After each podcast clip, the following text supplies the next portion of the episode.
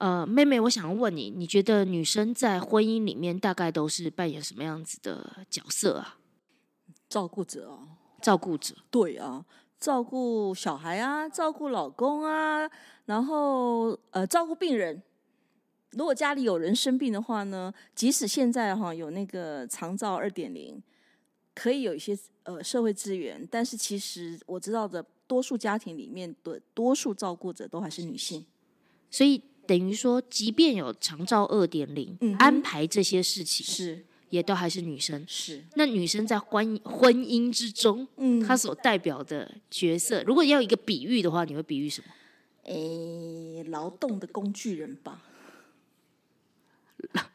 工具人，哎，工具人啊，就是要完成任务啊。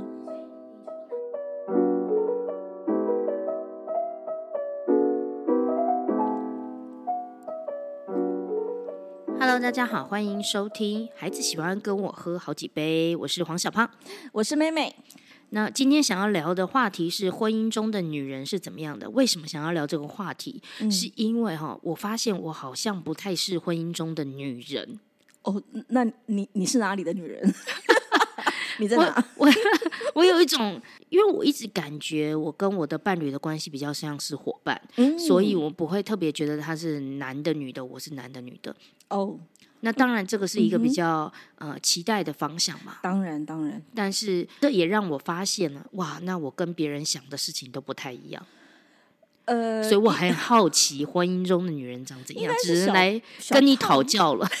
我觉得应该是小胖原本就是呃想法就不一样，所以就会去找一个呃可以符合这样的想法的老公。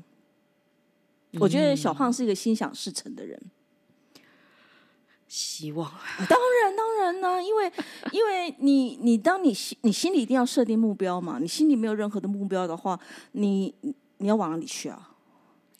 其实后来发现，成长的轨迹上面确实却呃，再怎么样波折，都还是心想事成。当然，只是在呃确定目标的这前面的那一段路，我会非常的纠结，因为我会在想，那真的是我要的目标吗？真的真的呃，我我需要去做到这些事情吗？因为其实责任越大，累就越大，能力越大，责任越大。这个连话都说不好了。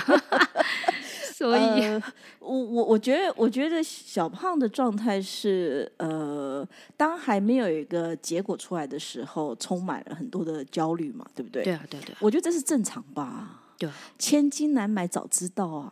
哦，真的，对不对？我如果早点知道的话，我看那个那个大乐的后就把那号码签一签，不是很好吗？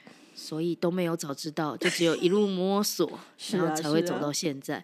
包括我老公也都是我摸索来的。OK，而且我我我我比较相信你在跟你老公相处的过程当中，一定有很多呃，你有被他影响，他也被你影响，相互那个磨合的过程嘛，对不对？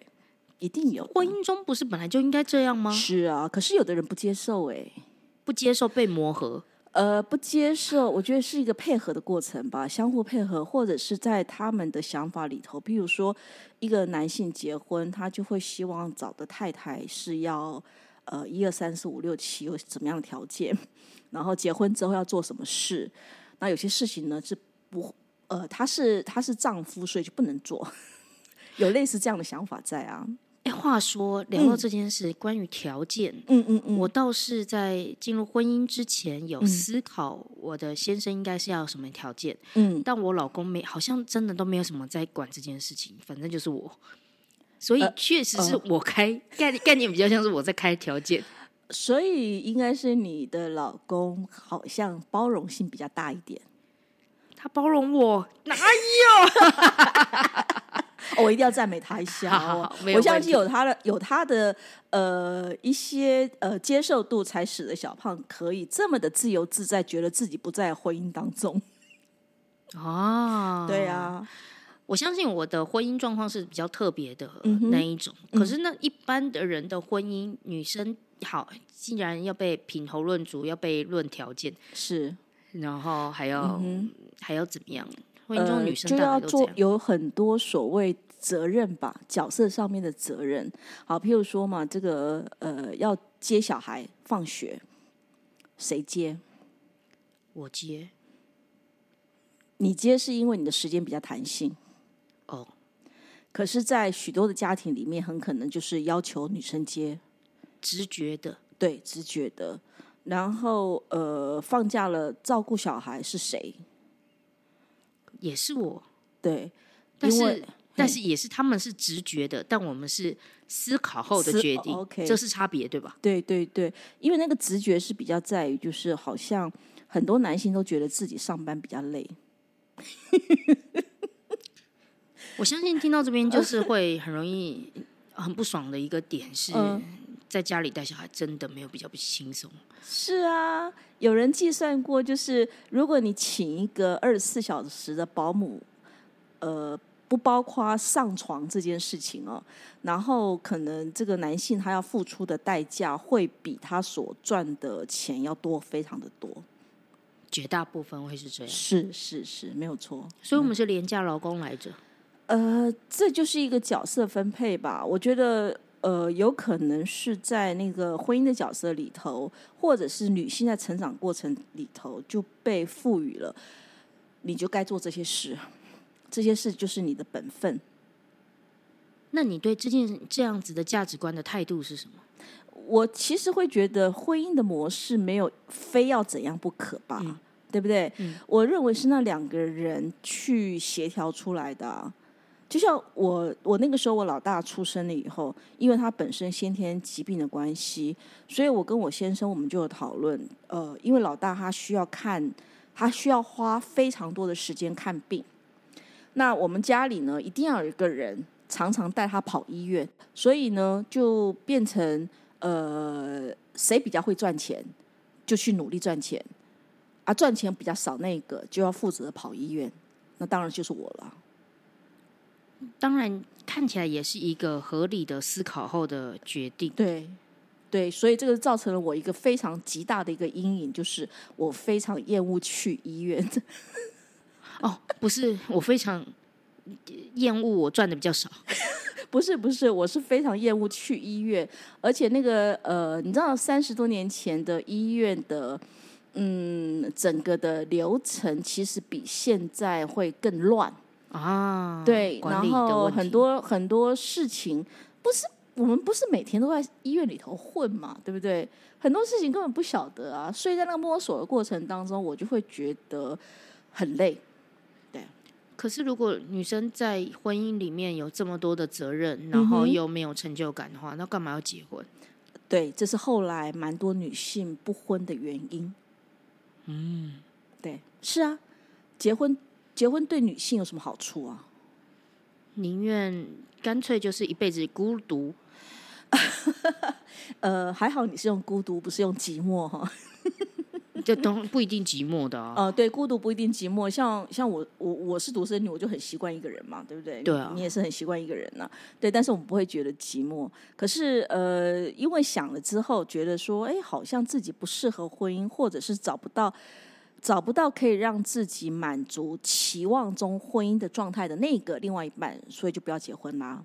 这真的是，这真的是目前台湾不婚女性越来越多的原因，哎。你身边的朋友大部分都这样吗？我身，呃，你说不结婚的人是不是？对，而不结婚的人原因蛮多的啦。可是，呃，大概有六成七成是这样子。那结婚的人过得比较幸福，还是不结婚的人？我说女生，女生啊，离婚的也是有啊。对啊，对，离婚的也是有。然后很多人都会误会，就是你是学心理学的，那你就应该更能够在婚姻里头有调试。那你没有吗？很，其实没有啊。我说很多心理系的也是会会有自杀，也也是离婚啊，因为都是人嘛。所以可不可以可以呃，可不可以跟另外一个人共同去达到那个目标？我觉得这才是重点，所以，哎，我有讲过吧？我有我在婚友社待过，什么意思？我在婚友社工作过，我在婚友社当过，呃，那个时候还没有智商师执照，所以我我就可能大方讲智商师，因为没有那个规则。那后来有智商心理师的这个执照出来之后，我就我只能讲说自己是辅导员。我在婚友社工作，然后呢，我。我其实有帮很多的会员去厘清所所谓的结婚的方向跟目标。那我最常被问的问题，我在最常被问的问题就是什么样的人是可以交往的？嗯，如果我现在问你这个问题，小胖会想到什么？什么样的人我可以跟他交往？是可以交往？你觉得可以交往的？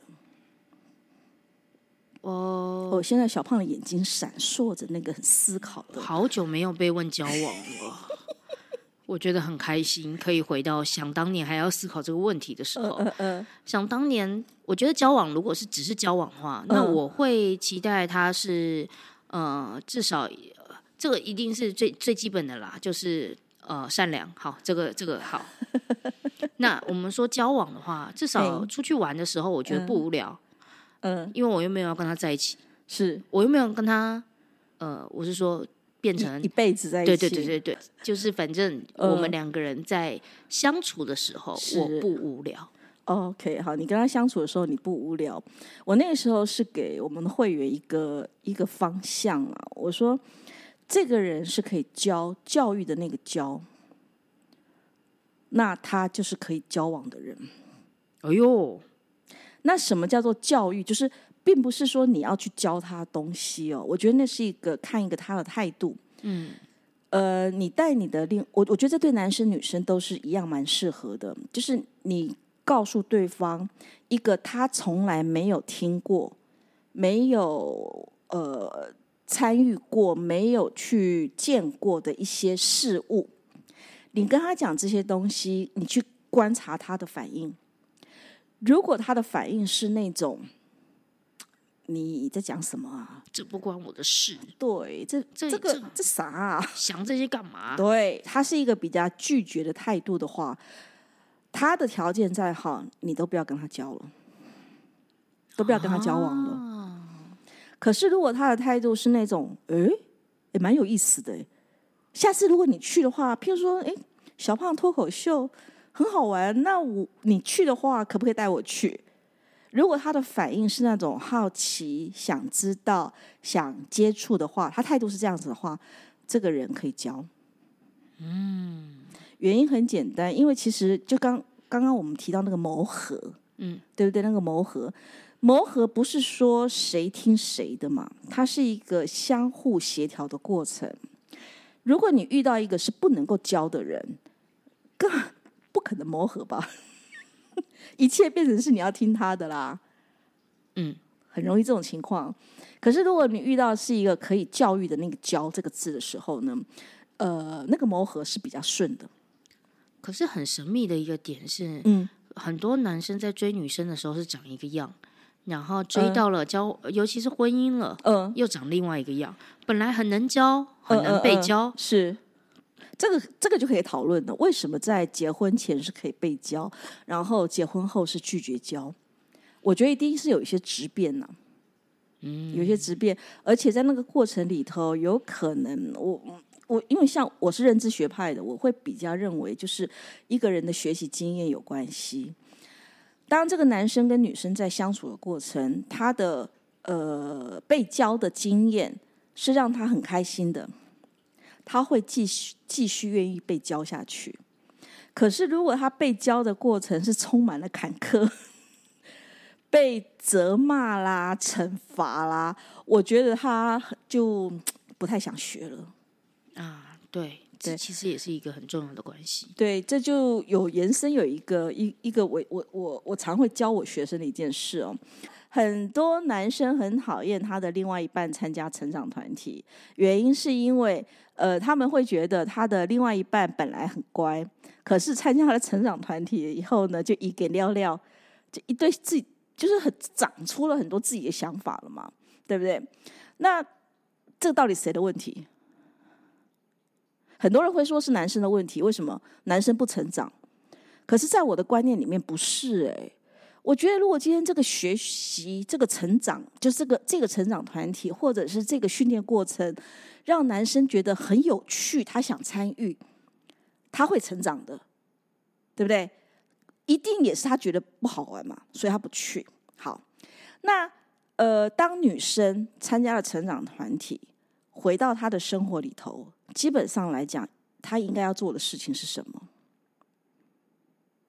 应该是要让他的生活更好啊，不是吗？好，所以如果一个男生男生讨厌女生去参加成长成长团体，真正的问题原因其实是那个成长团体的老师。他没有教好啊！我我在做那个 leader training 的时候，我常会提醒我的学生一个概念呢，就是今天人家来参加成长团体是为了让生活更好，结果被你教了以后，他回去给他的家里找麻烦，那谁的问题？那当然是你这个老师的问题啊！所以不能怪那个男生哎。如果是这样子的话，我的解读是这样：是，就是呃，其实。我们在聊心这件事情，我们会很知道，呃，一个人要成长，他必须要先长出自己的力量。嗯，好，当他长出力量的时候，他会不会拿那个力量去攻击他身边的人？这件事情是很难说的。是，但是如果他能够再往上长一点力量的话，他就会到了慈悲，他可以接住别人的力量。可是我相信，那个是你先有我，你才有办法接住别人。嗯哼，嗯哼，那刚刚这一连串对我而言听起来的感觉，像是如果男生他有被好好接住，他也比较能够理解你现现在必须要长大。是，但是如果男生是一个只只有被这个力量打到，对这样的状态，他是无法认同跟理解是你的长大。呃，小胖的解读很漂亮。可是她可能需要一点点时间或一些阶段性的蜕变，也就是说，这个女性她必须要长大，然后到一种呃，她可以接受男生，他也不一定是完美的，他也需要被接住。你刚刚讲的这段话，其实就是在很多的成长团体里头，许多老师没有讲的。忘记讲这些东西，然后只教会了来参加的学生回去如何 fight，变成这种情况。其实 fight 的力量也很重要，因为我们我们女生从小就不被教 fight。嗯哼，我常常觉得啊，如果是在二十八岁以前，我们聊这些话题，我一定也是某一种呃刻板印象的女生。但是就是怎样的？就是呃，因为我从小也不是出国留学游学，也不是 A B C，嗯嗯，那呃，我从小也觉得讨好取悦大众很重要啊。那在呃，甚至我也平常私底下不爱讲话的一个状态，嗯，所以一定是大家说什么我说什么的一个状态，嗯哼。所以是脱口秀给我，就是你必须要有独立思考的一个呃能力，我才慢慢长出我自己。所以你的成长是在三十岁之后。我也发现蛮多女生要有智慧，是哦，都要三十岁之后。没有错，我也他大概这三十岁之后才变得比较聪明一点吧。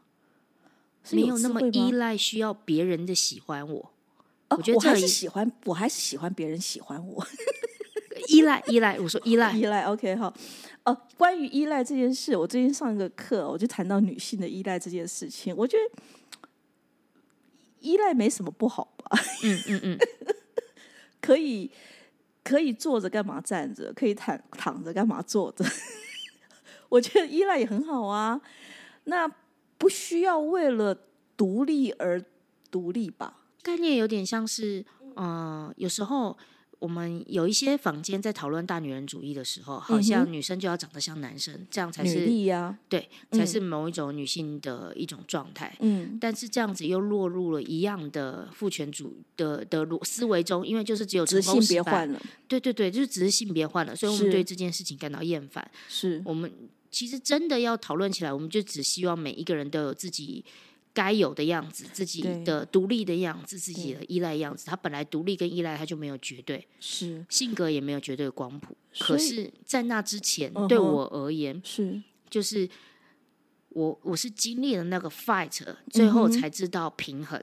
如果没有 fight，我其实是连平衡都找不到的。呃，这个 fight 比较是对外嘛？嗯，我觉相信内外一定都是内外都内外都有。对对对，我我觉得自己比较聪明，是因为我开始去反思我的呃前一辈子，不是前辈子前二十几年的生活，懂懂懂，对，去反思去做整理，然后去知道自己是谁，嗯，然后自己的样子是什么。所以我发现到一个人要有力量，他要做到的事情是他必须要先喜欢自己。这个在我教学的生涯里面，就是一个很大的课题啦。就是我会，嗯，必须要想办法让学生喜欢自己，他们才喜欢表达，是可才能表达自己嘛。这这这是绝对正相关的。可是想办法喜欢自己这件事情，就已经是经过非常多的难关了。是，是我我常会遇到的，呃，来谈的个案学生，当我告诉他，哎，你你知道你很漂亮吗？然后他们的反应是非常抗拒，哎，他们真的很年轻漂亮，但是对于自己，当呃当有一个人来赞美他们的时候，他们的态度是抗拒、不接受、怀疑的。对，嗯，呃我也常遇到这样子的学生，但是他们为什么会这样？因为呃。他们从小被教导的就是你自己本身是不重要的，嗯，你要去重视其他的人，所以在他们的成长过程当中，呃，一直不断的被自我训练或他人训练，就是我就是要满足其他的人，那我要满足其他的人他们对我的要求，可是呢，问题是一个人的能力不可能满足所有的人，对不对？嗯。那他又要想要满足所有的人，因此慢慢就产生了焦虑恐慌。在这边的时候，我发现，嗯，我使用的方法如何教他们，就是长出自己。嗯，我就是请他们照镜子。嗯嗯嗯嗯嗯，等于就是让他们直接用视觉，一定要看到自己。嗯，因为你视觉看不到自己，你永远就是呃，觉得自己好像做的最不好。你视觉没有打开来，因为我们其实眼睛都看着是别人，很少看自己，对，也很少听自己讲话，是。所以，当我的呃专注力焦点都在别人身上，我很容易就进到一种我好像就是最不好的那一个的状态。所以，我会请他们。呃，透过照镜子的活动，看到自己，是来开始感受到自己的存在，是，然后慢慢的一步一步，哦，原来我就是这样的一个人。另外有一个环节，我会教他们，就是面对讨厌这件事情，嗯，因为我觉得，呃，其实每一个人都一定会被讨厌的啦，嗯嗯嗯，你不管做的再好，你都一定会被讨厌，所以我会有一个训练的环节，让那个人开始慢慢接受被讨厌这样子。那个小胖。在训练学生去照镜子看自己的时候，应该有遇到蛮多学生是很很抗拒的，对吧？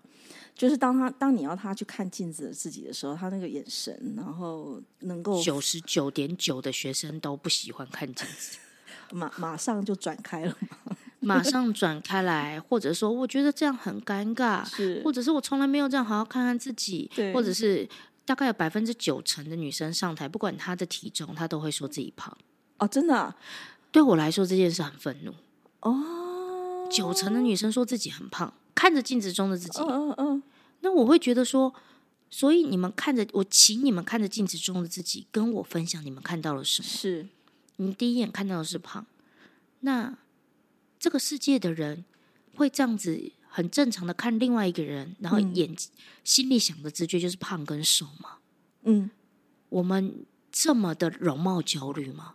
我们这么的被体重限制吗？你不是应该要看到这一个人的感觉吗？就好像你今天如果去买一个菜好了，嗯，你看到那一个人的瞬间，你心里想说我要不要跟他买菜的同时，你心里想着他是胖的还是瘦的吗？不会嘛？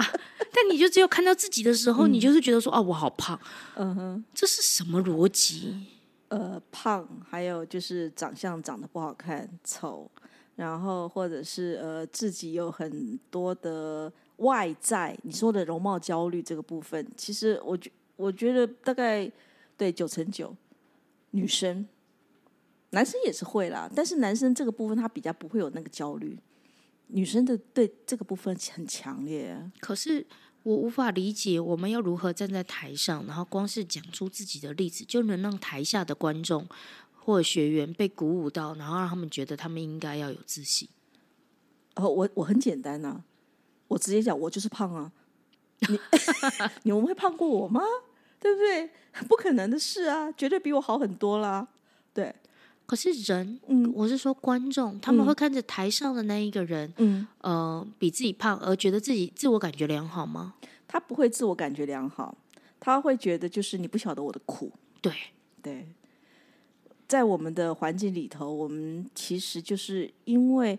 呃，要先把眼光放在别人身上，满足了别人，所以反而忽略掉其实自己是有很多的优点的。那呃，小胖你在课程当中会不会就是要学生照镜子，会要他对镜子里头的自己要笑？我没有开心的笑，我都说你们先达到平常心就好。OK OK，哦，对，因为你是在整个团体当中演练嘛，那我是给我的个案或学生回去的功课。嗯，因为我没有办法跟他在一起很很长的时间，是，所以我会希望，就说你每天至少能够呃看三次自己啊，然后呢，三次自己的时候呢，至少有一次是可以对着自己很开心的笑。我说那叫练习，因为叫功课嘛。嗯，对，呃，基本上来讲的话，刚开始接到这个功课的要求的时候，个案都会很焦虑，然后下一周我都会问他做的感觉是怎样。然后反应一定是老师，那很做作耶，那是非常做作的一件事情。可是久了，慢慢的，他们对于镜子里头的自己，他们眼光停住的那个时间就会越来越长。嗯，对。那我觉得那是一个需要去练习的过程，所以讨厌自己也是一个练习，就是被被教出来的。你不能够太爱自己，你你你太喜欢自己的话，你就会忽略了别人。嗯，每个人时间是有限的，所以要先安置别人，再来管自己，这是我们的环境。那婚姻中的女生，嗯，如果都是长期是这样子，就是关注他人，少关注自己，讨厌自己比较多，那他们会呈现的状态。所以为什么很多现在台湾也开始像日本一样，英法族离婚，嗯，越来越多了。就是觉得说，哎，孩子也大了，我的使命也结束了，那我们就分开吧。嗯，对，所以，呃，你能够在路上看到那个老夫老妻，还确定他们是夫妻哈？嗯，老夫老妻还可以牵着手在路上走路，我觉得那个真的是已经是少之又少了。对。那为什么在婚姻中的女人是被教育不自信呢？在婚姻中的女人，因为也是要满足别人啊。然后他被呃，他做的好，他做的好是理所当然，嗯，所以他做的好的部分很少得到肯定，嗯，就是他被赞美啊，或者是被感谢的那个时间跟几率没有那么的多，嗯，然后被被骂三字经的啦、五字经的几率是比较高的，嗯。其实我们在公司里面，或者是要获得成就感，你真的在做事，你获得成就感，你都可以直接从从那个事的回馈里面看感的感觉得到自己的呃存在。是，但是在婚姻里面，或者是带小孩的过程里面，确实很难有那样子的嗯称赞的感觉，是。小孩会给你爱的感觉，是。他们无条件的依赖你，他会让你。呃，非常充满着我是被需要的，可是被需要的，呃，我相信工作的成就里面也需要被需要。是是是，你刚刚讲到小孩子，就是呃，小孩需要大人才可以生存下去，所以小孩对于大人的回应是让大人误以为小孩很爱他们，很容易，很容易哈。嗯，对，然后。呃，当你又没有办法真的去抓到那种，嗯，我今天我今天爱我的孩子，我也能够肯定孩子给我的回应是他爱我，那我觉得我所做的事情我很满足、很满意、很幸福。你又不能够做到这个部分的时候，你会觉得自己做个老公好了，像个老妈，特别是呃，很像。像跟我同年龄的人，常常会有的一句话，就说：“你不要以为孩子就永远都会跟你在一起，他长大了就嗯嗯，就他不需要你的时候，他就离开了，他就他就会自己自己找自己的朋友啊，然后为自己的生活去忙碌去了，会把你放在后面。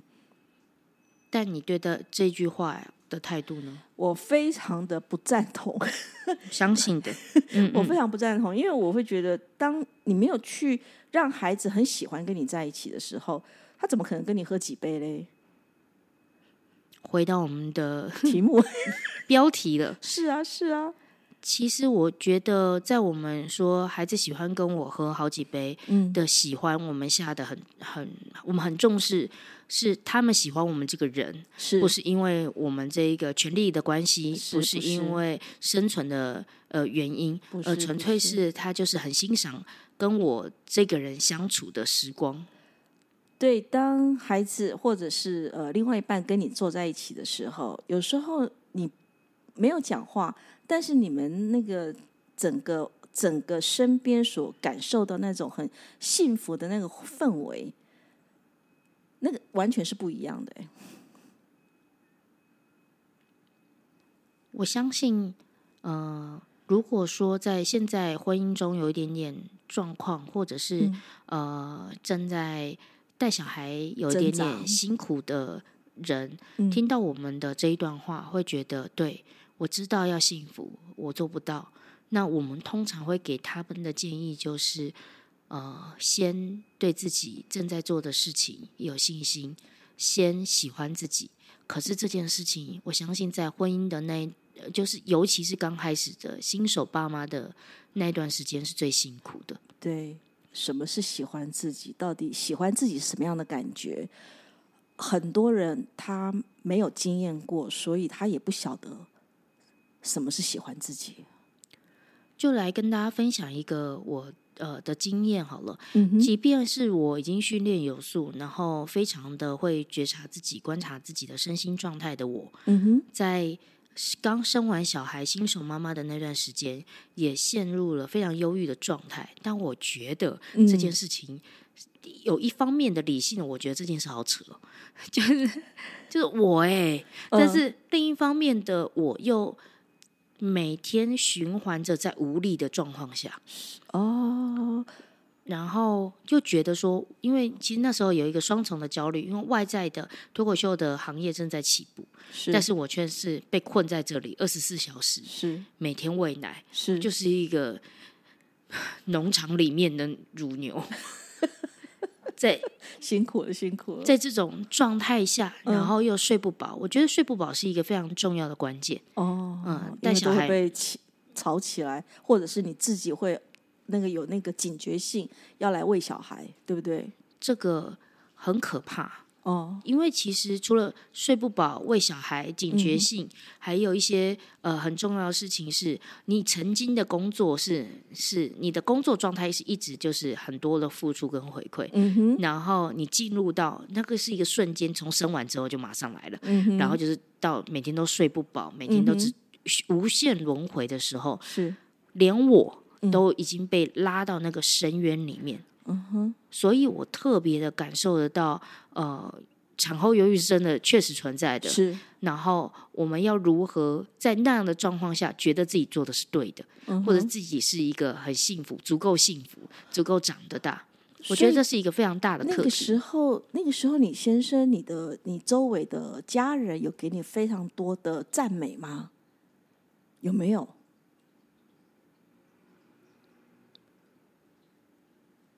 比如说，我的 老公看着我正在喂奶奶，然后说：“哇，你的奶奶真漂亮。”这种吧，或者是哦，你好辛苦哦，谢谢你。嗯，辛苦谢谢都还是会讲的。是是，那这个是感感谢，但是这感谢还是没有办法去呃让你比较舒服一些。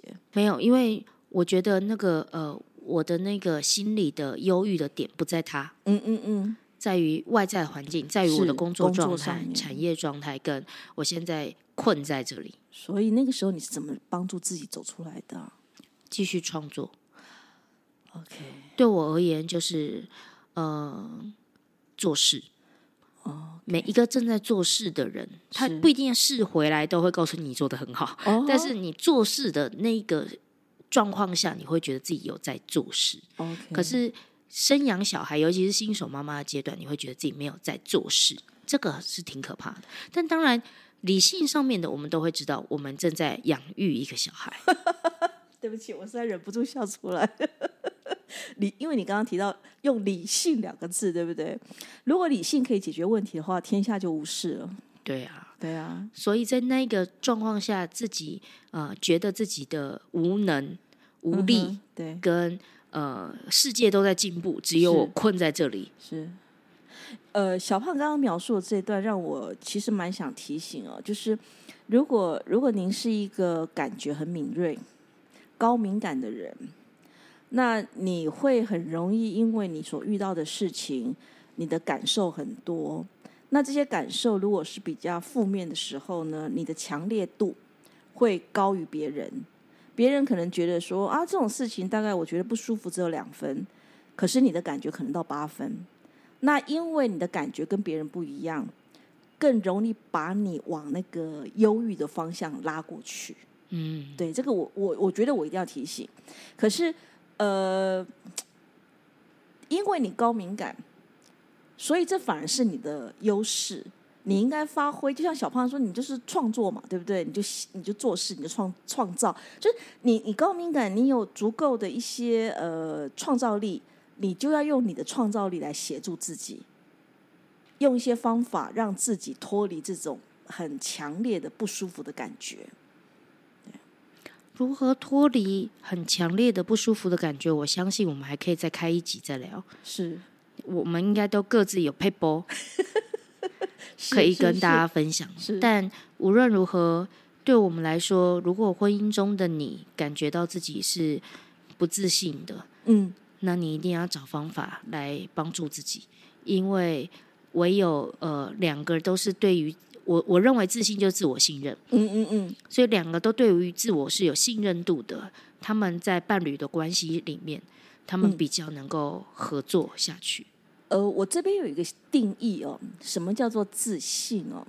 因为自信跟自大不一样，自信呃自大是觉得自己什么都好，那自信的话呢，是知道自己的优点，也知道自己的缺点。然后知道自己的能力可以去做什么，什么是不能做的，那是对自己一个了解的状态。对，所以呃，也许如果你的自信，你没有，你不是一个很有自信的人，有可能是你的第一步就是你对自己的了解可能还不太够，你一定要先从自我了解开始。所以我后来都会总结，就自我要有信任。对自己要有信任，就是他有每一个人的我都一定有好跟不好，是是是。可是你回到相信自己这件事情，你你的自信的东西会跑出来。对，好，那今天的呃孩子喜欢跟我喝好几杯，就到这边告一段落。也希望大家可以在不管是婚姻中或者是呃生活中，都可以更有自信的态度哦。感谢大家，好，拜拜。